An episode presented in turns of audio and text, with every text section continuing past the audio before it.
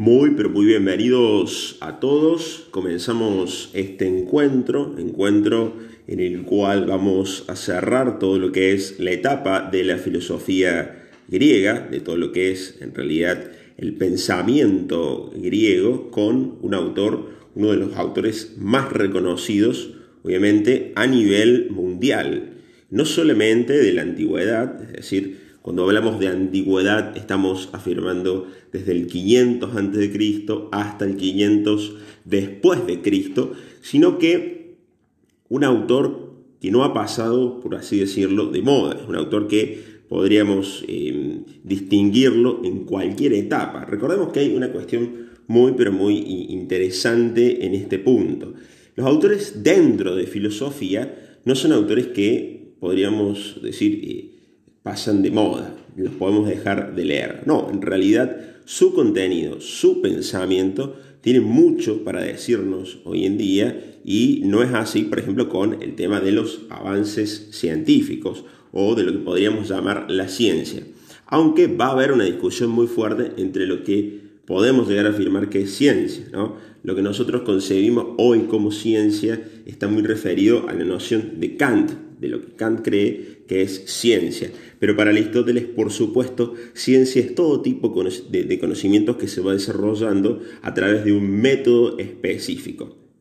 Vamos a ir y vamos a eh, centrarnos eh, hoy en día en Aristóteles. Con Aristóteles cerramos, por así, por así decirlo, cerramos la triada de, estos autores que hemos venido viendo, estas tres etapas que hemos venido viendo, la cosmología, la ética, y acá retomamos con Aristóteles y Platón de la, un poco de la cosmología y también un poco de la ética. Recordemos qué es la cosmología.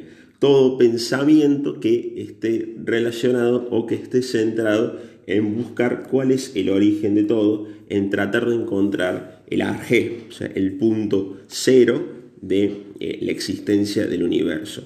Y, por supuesto, la ética trata, como una rama de la filosofía, en ver cuál es el comportamiento adecuado que debe tener una sociedad. Son autores que, podríamos decir, entre Platón y Aristóteles, fundan o ponen las bases para el pensamiento occidental. De tal manera que si uno quiere comprender el pensamiento occidental, no podría dejar de, pasar o pasar por alto a estos dos autores.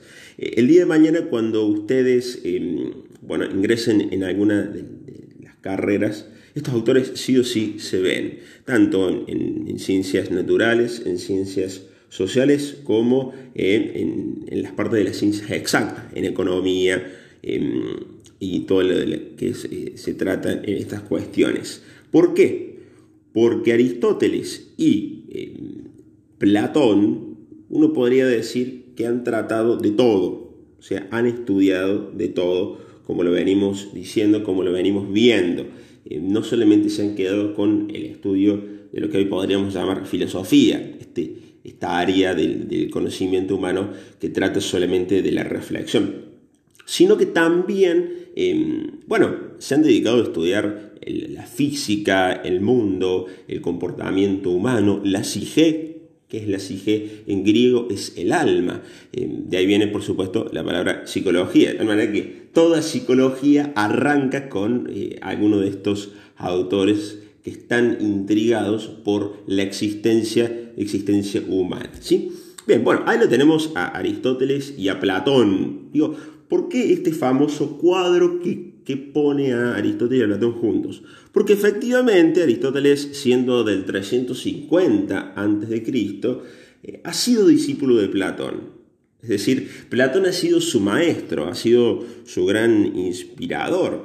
Em, y Aristóteles va a comenzar a hacer algo que Platón ya no, no venía haciendo tanto, que era poner por escrito. Recordemos que em, si bien Platón ya había escrito algunas obras, Aristóteles va a profundizar esta forma de expandir las ideas, em, diferenciándose por supuesto de Sócrates, quien no escribe nada, sino que deja por supuesto a la, enseñanza y la concibe como una, enseñanza que bueno, es, es de a pie, ¿no? paseando la gran pedagogía se hace eh, cultivando los valores humanos y paseando. Em, Aristóteles va a escribir mucho. decir, bueno, ya vamos a ver cuáles son las obras de Aristóteles, pero tiene mucha literatura dentro de, lo, que, de lo que va a tratar. Y por sobre todo, hemos puesto ahí, no va a estar de acuerdo en algunos planteos con eh, Platón. Yo creo que vayamos, eh, a ver, para contrarrestar a, em, para ver la visión de Aristóteles, es muy necesario que nosotros nos podamos enfocar en lo que Platón afirma. ¿sí? Em, yo acá les, traigo un cuadrito, un pequeño cuadro. ¿sí? Fíjense, recordemos, para, voy, a, ser muy sencillo porque si no, nos vamos a tener muchísimo en el tema de Platón y no es, no es la idea hoy. A ver, para Platón la realidad está dividida en dos partes, ¿no? La, parte suprasensible, o sea, la parte del mundo inmaterial y la parte del mundo material, ¿no? Em, más concreto en este cuadro que estamos viendo aquí. En la punta, o sea, en, en la cúspide, tenemos a las ideas y sobre todo la idea de bien, ¿sí? la, idea de, la idea suprema, el máximo ser, recordemos eh, de aquello que deriva todo. Luego tenemos algunas ideas menores y luego dividiendo ya la pirámide, partiéndola en dos, las cosas, las cosas y las imágenes de las cosas. ¿sí? A ver, la realidad que vale o la realidad que es significativa para Platón es la realidad del mundo inmaterial, la realidad de las ideas. Porque allí es donde está la esencia de las cosas. Allí es donde está lo verdadero. Recordemos este mito, el famoso mito de la caverna, en donde alguien se desliga de, de, las cadenas, sale a la luz y encuentra la verdad. Bueno, para Platón todo ser humano tiene que hacer ese proceso de descubrir cuál es la verdad, descubrir la, verdad del mundo, que para él no está en las cosas materiales, porque las cosas materiales son efímeras, las cosas materiales se degradan, sino que la verdad está más allá de las cosas materiales. Y ahí vamos a incluir un término que se llama trascendente. ¿sí? la verdad de alguna manera es trascendente, va más allá de la cuestión, em, de la cuestión material. ¿Qué relación, esto es muy interesante, qué relación hay, porque tenemos que entender esto primero para poder entender a Aristóteles, qué relación hay entre el mundo de las ideas y el mundo de las cosas, de las cosas materiales, el mundo material? Bueno, que las cosas participan, ¿sí? o en realidad son una imitación del mundo de las ideas, es decir, son una copia barata de lo que verdaderamente existe fuera de este mundo de manera trascendental. Por ejemplo, si vamos a juntar varios seres humanos, yo ahí lo tenía escrito, a ver, lo tenía escrito ahí, bueno, escrito, pero estaba ahí el cuadrito, fíjense, eh, si, si yo tenía varios, bueno, acá tengo caballos, ¿no? Por supuesto, nosotros tenemos varios caballos, existe la idea de caballos. Eh, em, que la idea de caballo no existe en la realidad, sino que la idea de caballo existe en el mundo inmaterial que es impreso en el, en, el mundo material. ¿sí? Esta idea es imprimida en el mundo material. Imagen sencilla, fácil y práctica. Es como que si uno tuviese en la cabeza la idea de martillo y agarra un poquito de plastilina y le da forma a esa idea en el mundo material. ¿no? ¿Quién hace eso? Bueno, el famoso demiurgo. El demiurgo es aquel que está en el medio, el que está en el viaje, contempla las ideas y las imprime en la realidad. De tal manera que para Platón esta realidad casi que no vale, casi que no, no tiene sentido dedicarse a los placeres de este mundo, no tiene sentido dedicarse tanto a la construcción del mundo, si no, si uno lo hace, por supuesto, en la política, lo tiene que hacer orientado al bien, orientado al ser, sabiendo que esto no es lo último y esperando, por supuesto, que el alma se libere de la jaula que es el cuerpo. A esta visión dualista de la realidad también hay una visión, porque es dualista, doble, ¿no? Material, inmaterial. También hay una visión dualista del ser humano. Por un lado tenemos el cuerpo, por otro lado tenemos el alma. No lo vamos a relacionar acá porque obviamente no es el espacio para, hacerlo, pero esto ha impactado muchísimo en la fe cristiana, muchos siglos después, por supuesto, impactó en gran medida dando, dando a entender que la composición del ser humano era cuerpo y alma. Y bueno, eso es una idea más de Platón que de la creencia hebrea, de la fe hebrea. ¿no? Para los, los hebreos no existe tal separación entre mundo material y mundo ideal, sino que el, cuerpo, la realidad humana es una sola. No nos vamos a seguir metiendo en ese punto, por supuesto, porque no, es el tema, pero había que dejar en claro estas cuestiones. Algunas cosas que Platón, em, bueno, parece que no ha podido resolver, y eso es lo que intuye Aristóteles en toda esta cuestión.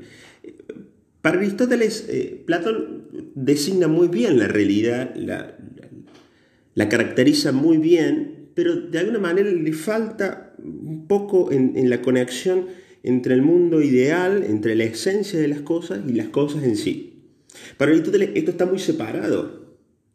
No, no le convence la idea de que el mundo material imita a las ideas. Es una copia falsa de las ideas.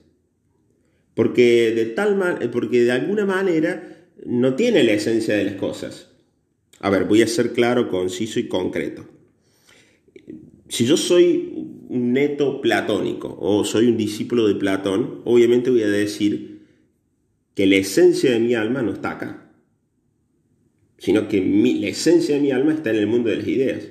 ¿Y qué tengo yo? Un cuerpo físico que de alguna manera tiene una inteligencia que reemplaza el alma, pero en realidad mi esencia más profunda no está acá, está separada de mí.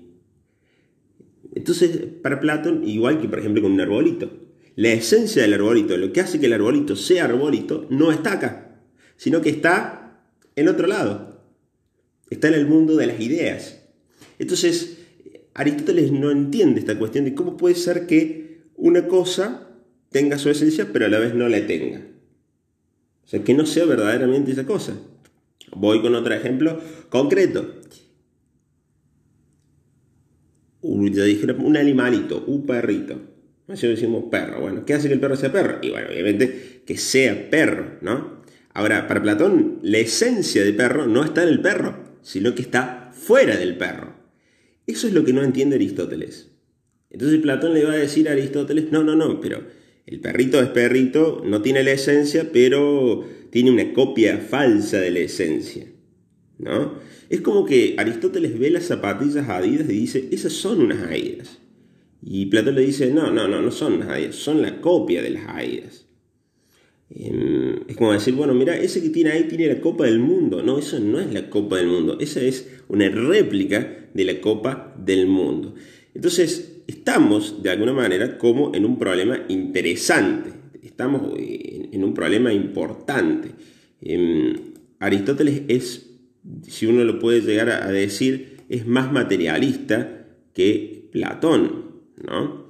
Entonces, ¿cuál va a ser la posición en contra o la diferencia que va a tener con Platón? Que para él las realidades sensibles em, no están separadas de las inteligibles o sea, em, de las ideas. ¿Sí? No, hay una separación de, las intangibles. ¿no? Em, esto no está completamente separado. Y ahí va, por supuesto, a opinar sobre su teoría. Y a partir de la contradicción con Platón, va a desarrollar su teoría. ¿Cuál es su punto o su, su nexo, su forma de ver la realidad? En primer lugar, que es complicado entenderlo desde este punto, hay que, bueno, hacer un esfuerzo. Aquello que hace que las cosas sean lo que son, o sea, que el arbolito sea arbolito, que la plantita sea plantita, que el ser humano sea ser humano y no sea otra cosa, no puede estar separado de la realidad material. O sea, la esencia de las cosas, lo que hace que una cosa sea lo que es, no puede estar por encima en un mundo ideal. Las ideas de Platón, dice Aristóteles por supuesto, no pueden tener subsistencia por sí mismas, sino que las ideas de Platón son conceptos universales extraídos de las cosas concretas, sustancias. Explico esto para que se entienda mejor. Para Aristóteles, las ideas no están volando en el cielo, no están en otro lugar, sino que ¿dónde están las ideas de Platón? En las cosas concretas. Entonces, ¿qué hace la inteligencia? Observa la cosa y extrae la idea de las cosas, la absorbe. ¿Sí? No me gusta decir esto, eh, la succiona, ¿no? Pero no es que las contempla eh, como si estuviese viendo un, un avioncito que va por el cielo. No, no, no, no, no hay una contemplación de las ideas, para nada. En realidad hay una inteligencia, está nuestra inteligencia, que al ver una cosa extrae la esencia de esa cosa. Voy con el caso concreto, voy con un caso concreto. De repente viene una nave voladora con, es medio burdo el ejemplo, pero bueno, de repente viene una nave voladora con em, algunos extraterrestres adentro. ¿Qué es lo primero que nosotros nos vamos a preguntar? ¿Qué es eso? ¿Qué es eso que viene? Indefectiblemente cuando puede decir, bueno, qué pregunta tonta. No, no es una pregunta tonta. Porque cuando hicimos esa pregunta, estamos poniendo nuestra atención en la esencia de lo que estamos viendo. O sea, ¿qué es? ¿Qué es lo que hace que esa cosa sea lo que es? ¿Qué es eso? Entonces, después de hacer algunos estudios científicos y de verlo, y, bueno, vamos a decir, esto es esto, esto, esto, esto, otro. Entonces nosotros de alguna manera extrajimos la esencia después de un estudio. Pero lo primero que preguntamos es, ¿qué es eso? De hecho, esto lo pueden comprobar si tienen algún hermanito, un sobrinito, que está aprendiendo y conociendo el mundo. ¿Qué le va a preguntar? ¿Qué es esto? Y pregunta 20 millones de veces, ¿y por qué? ¿Y por qué? ¿Y por qué es así? ¿Y por qué es así? Porque está queriendo buscar lo último, conocer lo último de la existencia. Entonces, para, vuelvo de nuevo, para Aristóteles, lo que hace que una cosa sea lo que es árbol, planta, ser humano, em, lo que sea, no está por fuera de la realidad. No hay una realidad material o una realidad eh, más allá de lo material. No, hay, para Aristóteles hay una sola realidad en donde está todo junto. Entonces, dentro del ser humano está la esencia del ser humano, no está volando como el Platón. ¿Qué hizo Aristóteles? tiró la esencia de Platón a la tierra, la materializó, la puso en un lugar concreto. Bien, Aristóteles, yo lo dije recién, ha, sido un gran estudioso y podríamos dividir sus, em, sus, propias, sus propias obras dentro de tres grandes grupos. Lo primero tenemos eh, las ciencias especulativas, como la física, la matemática y la metafísica. Fíjense que em, es interesante poder llegar a, ver que han estudiado de todo, ¿no? Tenemos la física, la matemática y, por sobre todo, ¿qué es la metafísica? Aquello que va más allá de lo físico, que ya vamos a ver, ya vamos a ver un poquito más, em, que no es lo tangible. Aristóteles se encarga de ver algo que no es tangible, que ya vamos a ver, el alma, Dios, bla, bla, bla. También desarrolla otro tipo de pensamientos como son las éticas, que buscan, por supuesto, el perfeccionamiento moral, y también las ciencias políticas. Eso es muy importante tenerlo en cuenta. Bien, vamos a ir concretamente, yo esta exposición, después de esta introducción, yo lo voy a dividir en dos partes. Vamos a ir primero a la teoría de Aristóteles, a lo que Aristóteles piensa sobre la realidad y de dónde viene toda la realidad, y después vamos a ver la vida feliz de Aristóteles, qué es lo que piensa Aristóteles sobre una vida feliz. Vamos con su teoría. Y acá hay que prestar bastante atención, lo voy a explicar varias veces. En primer lugar, la realidad para Aristóteles, o sea, todo lo que nosotros estamos viendo en este momento, cada cosa a cada cosa que ustedes están viendo, él le llama sustancia. O sea, no es la, no es la sustancia que vamos y, descubrimos en el laboratorio. No, por ejemplo, un termo es una sustancia, ¿no? Una persona es una sustancia. Es una sustancia individual. Un celular es una sustancia individual. Una computadora es una sustancia individual. Ahora, esa sustancia adentro está compuesta por varias características. ¿sí? En primer lugar, tiene ser, porque existe. Todo lo que existe tiene ser. ¿Sí? Está compuesta por ser, o sea, es algo existente. No podemos pensar algo que no sea existente. ¿sí? O, al, menos si, lo pensamos, tiene existencia en nuestra mente. Pero no podemos pensar algo que sea existente. No sea existente. Tiene existencia. Entonces voy a ir, por ejemplo, con un... Vamos a ir con un ejemplo concreto. Esto, este termo, no sé si me lo llegan a ver. Bien, sí, ahí me lo están viendo. Este termo es una sustancia. ¿Sí? Recordemos, no estamos hablando, no estamos yendo en términos de eh, laboratorio, de... No, no, no, no. Para Aristóteles esto es una sustancia. Lo primero que tiene tener una sustancia, para ser sustancia, por supuesto, es que existe. O sea, este termo existe, evidentemente. Por otro lado, tiene que tener una forma. Guarda con esto. Cuando Aristóteles piensa la forma, no es la forma o el contorno que tiene el termo. A ver ahí. No es la forma o el contorno que tiene, ah, mira, tiene una forma cilíndrica, eh, eh, plana. No, no, no, no, no es eso lo que Aristóteles piensa. ¿Qué es la forma para Aristóteles? La forma para Aristóteles es aquello que hace que esto sea esto y no sea una lapicera. O sea, es aquello que hace que el termo sea termo y no sea lapicera. ¿Y qué es lo que hace que el termo sea termo y no lapicera? La esencia de ser termo. ¿Por qué el termo no es rollo de servilleta? porque el rollo de servilleta tiene la esencia de ser rollo de servilleta. Esto tiene la esencia de ser termo. ¿Qué es la forma entonces? Aquello que hace que una cosa sea lo que es y no sea otra cosa. Es termo. Ya ahí ya dijimos dos características. Es, existe, termo, forma. Ahora, este termo por supuesto está compuesto por algo.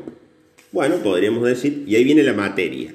La materia es aquello que hace que, el, digamos, tenga una constitución. Entonces podríamos decir, está hecho de acero, eh, tiene plástico, em, bueno, distintos elementos que pueden componer al estermo. Entonces vamos sumando, es termo de acero. Y también tiene accidentes. Guarda, que acá no estamos diciendo que el termo se caiga, uh, tuvo un accidente, no. ¿Qué es el accidente? Los adjetivos. ¿De qué color es el termo? El termo es gris, negro, tiene tapa, no tiene tapa. Adentro puede tener agua, ¿no? En este caso no tiene agua, todavía no, hemos preparado los matecitos. Em, entonces, el accidente es las características del termo. Entonces, ser es forma, termo, materia, de acero, accidente, gris. Eso es como está compuesto. Voy con otro ejemplo concreto. Tenemos acá una lapicera. ¿Existe? Sí, es. Es la forma lapicera. La esencia que hace que esto sea lapicera es ser lapicera.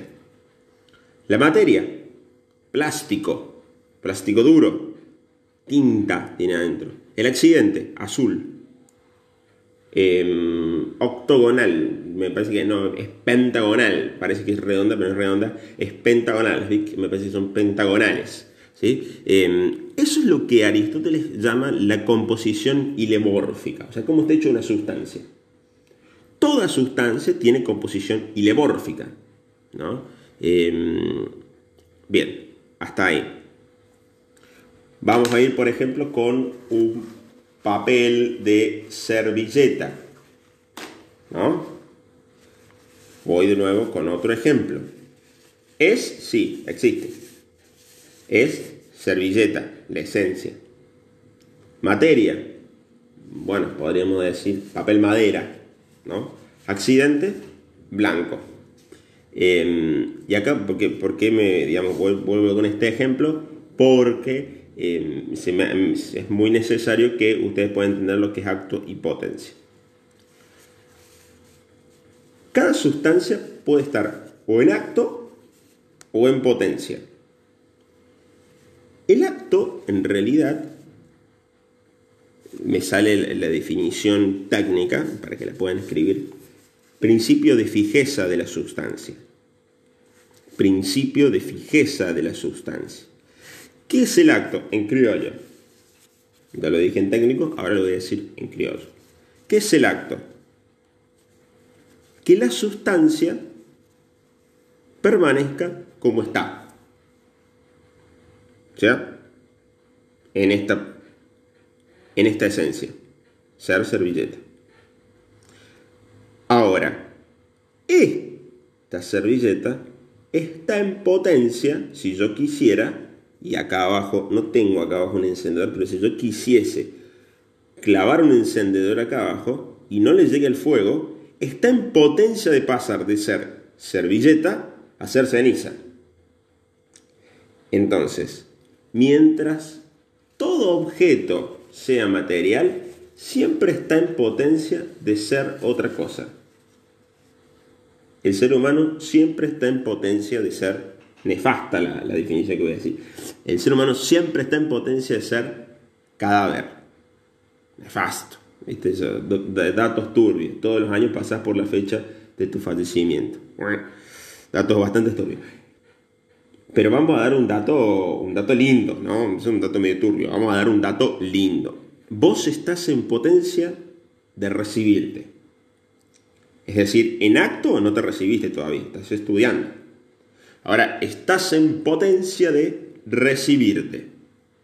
Todavía no lo hiciste, pero si nada te coarta en el proceso, lo vas a hacer.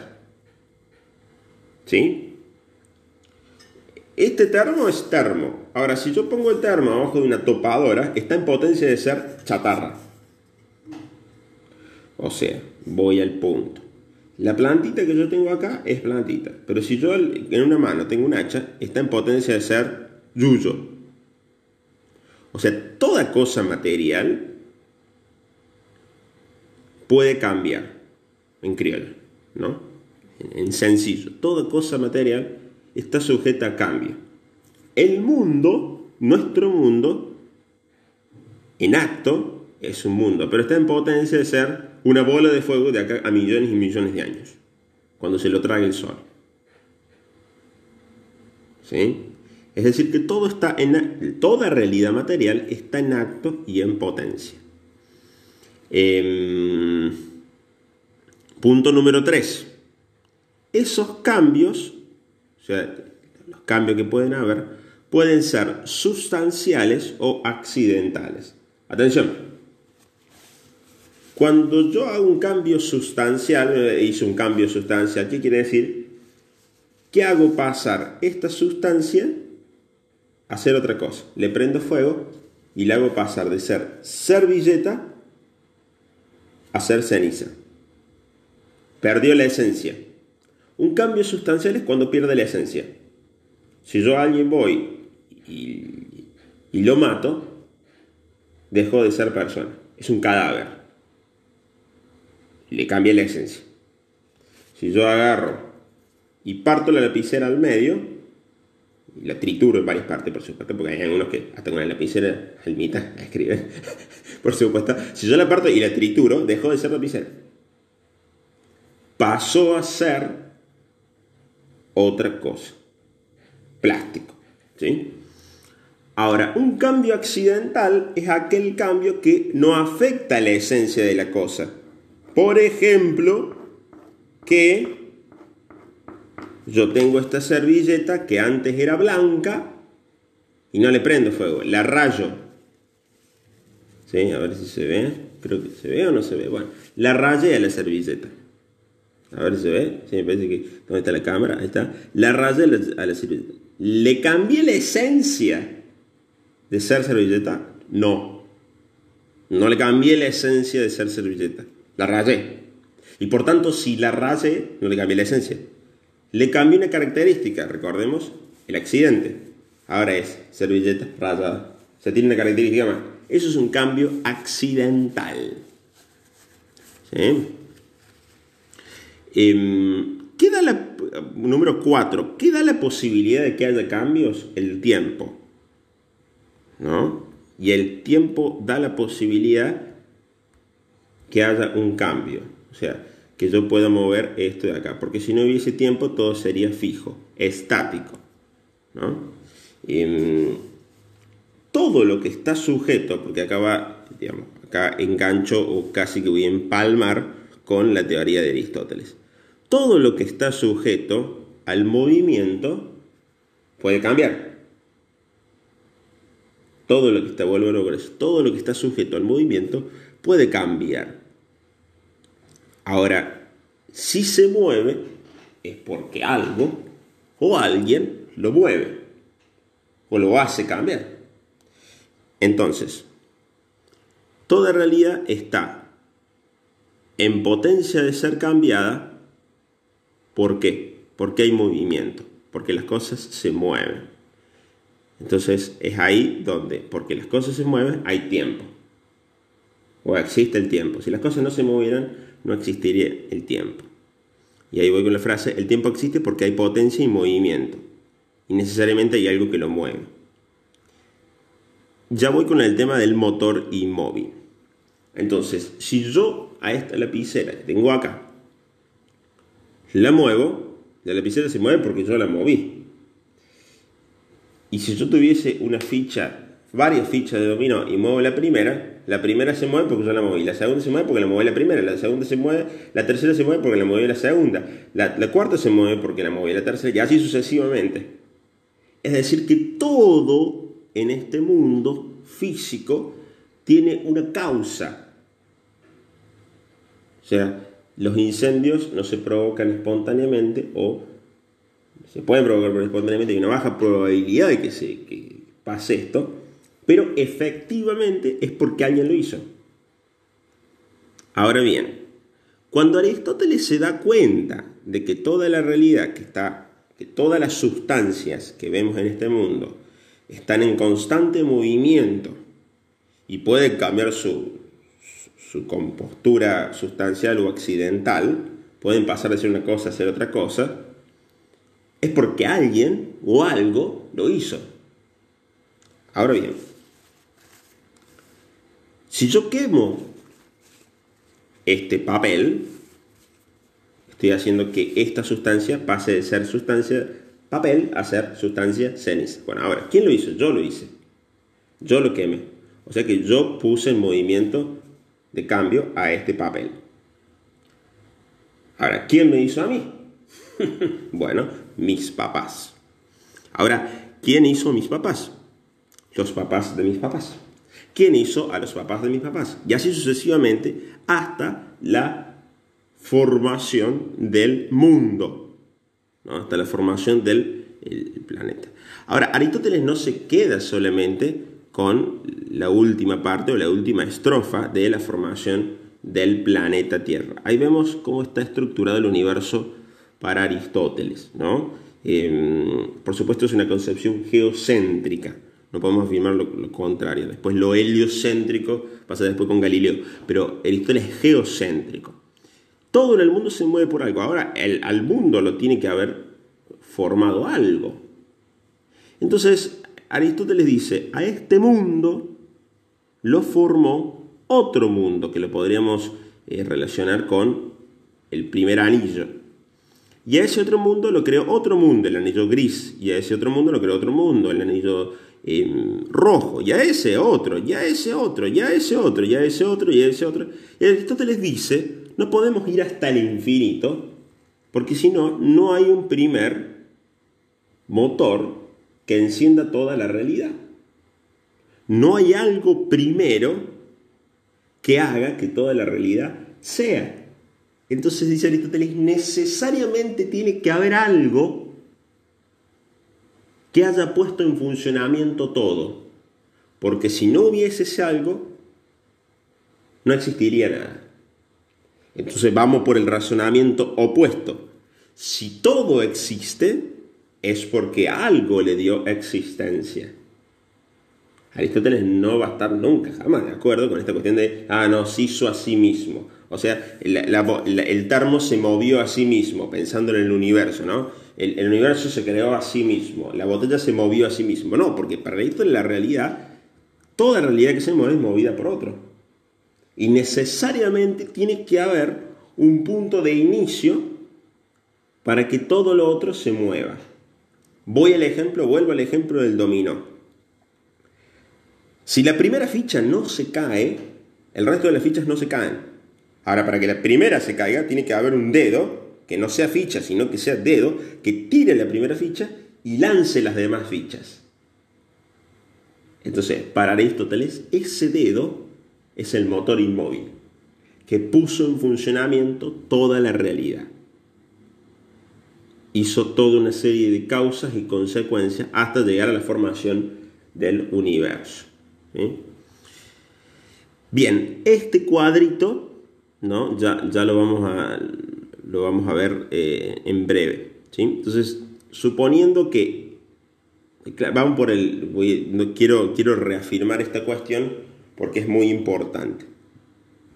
¿Qué pasaría si, vuelvo de nuevo, porque a lo mejor no se ha entendido esta parte, ¿qué pasaría si al mundo, primero el mundo no se creó de la nada, tiene que venir de algo. Bueno, viene de este, este viene de este, este viene de este. Ah, ¿qué pasaría si dijeron, bueno, es hasta hacia el infinito? Claro, el problema es que si vamos hacia el infinito, no hay algo que le dé origen a todo. Y si no hay algo que le dé origen a todo, directamente no existiría nada. Entonces, para les vuelvo a nuevo, es necesario el primer motor inmóvil.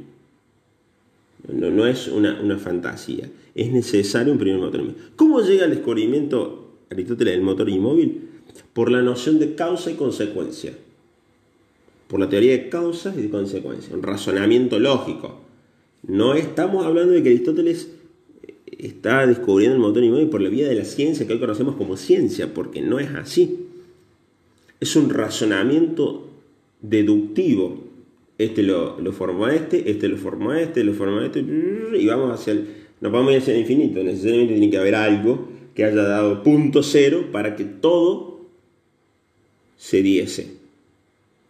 Para Aristóteles ese punto cero es el motor inmóvil que inicia el primer dedo, que inicia y tira la primera ficha del dominó, para que todas las otras fichas se caigan. Entonces, respondiéndolo desde Aristóteles, ¿de dónde viene todo? Del motor inmóvil. O sea, ¿cuál es el arge en todo esto? El motor inmóvil, ¿no? ¿Cuáles son las, ¿Se puede saber cuáles son las características de este motor inmóvil? Bueno, eh, vamos a ir con algunas características. En primer lugar, este motor inmóvil, si mueve a otro, quiere decir que él no está en movimiento. O sea, quiere decir que él no es una ficha más de dominó, sino que es dedo, o sea, es una cosa diferente. Entonces, necesariamente también este motor inmóvil no puede ser material, tiene que ser inmaterial. Y no puede ser material, ¿por qué no puede ser material? Porque si es material, está sujeto al cambio, está sujeto al movimiento. Entonces, si está sujeto al movimiento, puede que otro lo mueva. Y de nuevo volvemos a caer el mismo hacia el infinito. Entonces, no es un ser material, es un ser inmaterial. Por lo tanto, si es inmaterial, no está sujeto al tiempo, no puede cambiar, está fijo. O sea, tiene, podríamos decir, con la teoría anterior, tiene una sustancia fija. ¿Y cuál es la sustancia de ese motor inmóvil? Ser. El ser el existente, existente por sí mismo, que da existencia a otro. Yo acá quiero hacer una, paréntesis. Aristóteles no, esto no es fe, Aristóteles esto es ciencia. Aristóteles con esto está haciendo una demostración científica de la existencia de un ser que va más allá de lo material. Aristóteles no está siguiendo su religión acá en este punto. Bien, entonces, es un ser que no es material, sino que es inmaterial. Y por ser inmaterial no está sujeto al cambio. Y si no está sujeto al cambio, es eterno. Su sustancia es ser. Ahora, si es eterno no cambia. No, posee materia prima, te lo dijimos, no posee potencia, es puro ser. Y como puro ser, tiene la capacidad de dar el ser a otros. Tiene la capacidad de dar existencia a otros. Entonces ya vimos dos partes de la teoría de Aristóteles. ¿Cómo está compuesta la realidad y de dónde viene todo? ¿Cómo está compuesta la realidad? Materia y forma, ¿de dónde viene todo? Del motor inmóvil. Ahora, para Aristóteles, eso es su teoría científica. Sobre la teoría ética de Aristóteles, ¿cómo debemos comportarnos? ¿Qué es aquello que está mal? ¿Qué es aquello que está bien?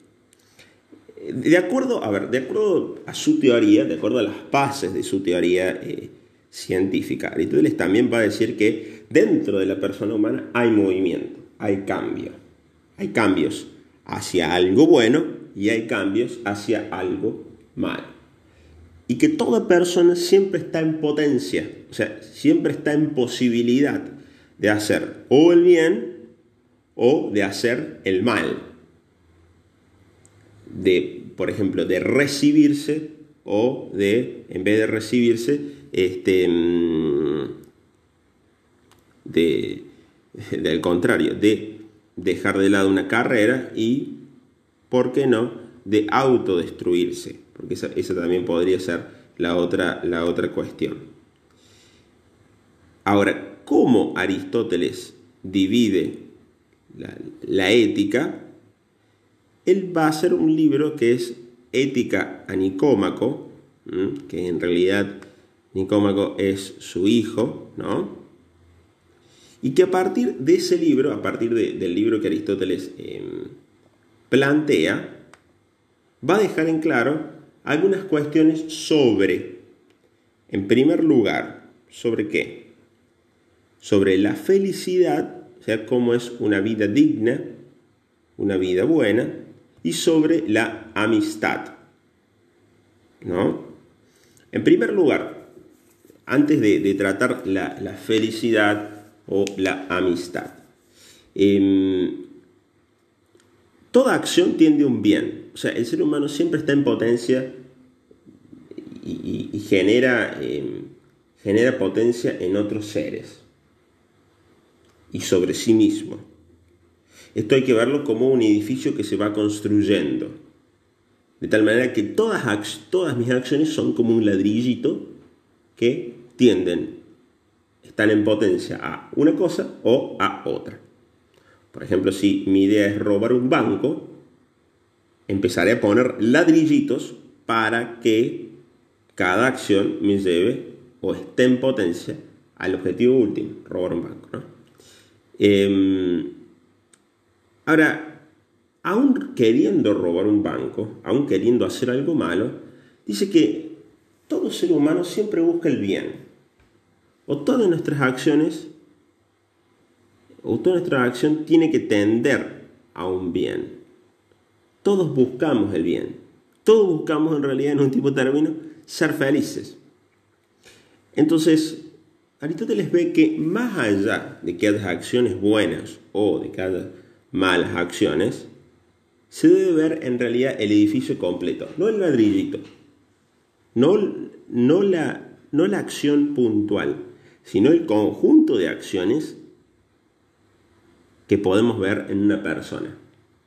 Entonces, a partir del conjunto de acciones que podemos llegar a distinguir en una persona, podemos afirmar que esa acción o que esa orientación es buena o es mala. ¿no? Lo que Aristóteles siempre buscaba es que con las acciones nosotros tengamos en cuenta o nos centremos en la eudaimonía. ¿Qué es la eudaimonía para Aristóteles? El fin de una vida buena. O en último término, la vida buena. ¿no? Para Aristóteles la vida buena no se consiste en, o no tiene sus consistencias en los honores, en las riquezas, en, los placeres. ¿sí? Esto va muy comúnmente alineado o se alinea tras la perspectiva de Sócrates. sino que para Aristóteles la riqueza en sí, o la, riqueza, la, la propia riqueza, está en las virtudes. ¿Y cómo se adquiere una virtud? Una virtud puede adquirirse a través de un hábito. ¿Qué es un hábito? Una consecución de acciones encadenadas. Dijimos recién, no el ladrillito, sino el edificio. Hay hábitos buenos y hay hábitos malos. El hábito malo lo podríamos decir como un vicio. Entonces, si el hábito, y acá, acá me voy a detener porque uno va a decir, bueno, pero entonces eh, no existe hábito malo, hábito bueno, depende de cada uno. No, quiero reafirmar esa posición desde el punto de vista que es verdaderamente malo el hábito que destruye a la persona humana. Y ahí no hay mucha subjetividad de, fondo. O te destruye o no te destruye. No hay mucho para andar diciendo, a ver si me parece. No, no, si te mato, te mato. No, me parece a mí, a mí me parece que él lo mató. No, lo está matando. Entonces los buenos hábitos nos van a llevar a buena vida, vida física saludable, vida física, vida este, saludable intelectualmente, emocionalmente, y eso es percibible, eso es contrastable, y hasta podría llegar a decirle, es científico a como se, se le dice científico. Eh, ahora, podemos también designar una mala vida también a nivel científico porque hay estrés, porque hay situaciones que generan enfermedades en el cuerpo, ¿no? Entonces, los malos hábitos necesariamente nos llevan a situaciones eh, malas. Eh, me hace acordar una película que estoy viendo ahora que se llama No llegar muy lejos, donde el personaje principal tiene, tiene, grandes problemas con el alcohol y debido a esto, bueno, tiene un accidente y queda parapléjico. Entonces, que quede parapléjico no es una cuestión subjetiva, es una cuestión objetiva, es un vicio que no lo ha llevado a un buen camino.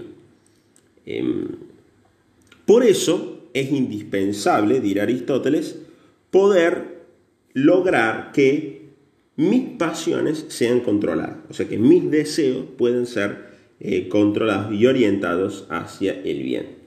Lo mismo pasa, exactamente lo mismo pasa con el tema de las, eh, de las amistades. ¿Sí? Es prácticamente lo mismo. Em, en el tema de las amistades yo puedo tener hábitos buenos o hábitos malos. Un hábito malo puede ser una amistad por interés.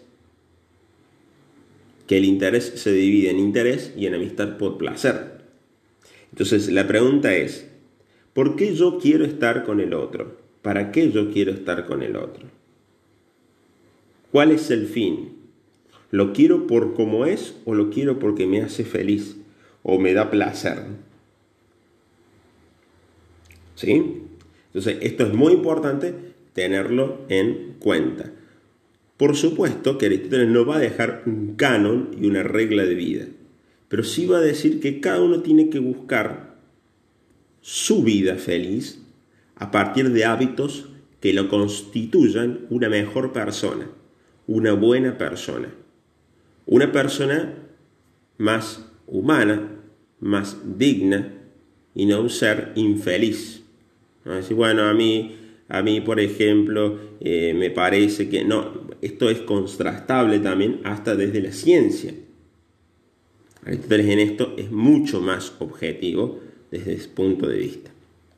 Bien, con esto hemos terminado lo que a Aristóteles se refiere seguramente en el próximo capítulo o en la próxima guía nosotros vamos a estar saltando hacia la modernidad, vamos a dejar la Media de por lado y vamos a ir hacia la modernidad y a partir de la modernidad, bueno, vamos a retomar después también Aristóteles, Kant, em, en la ética, en su ética retoma Aristóteles y bueno, obviamente le va a dar una vuelta de rosca a su perspectiva o más objetiva y lo va a plantear de un punto más subjetivo.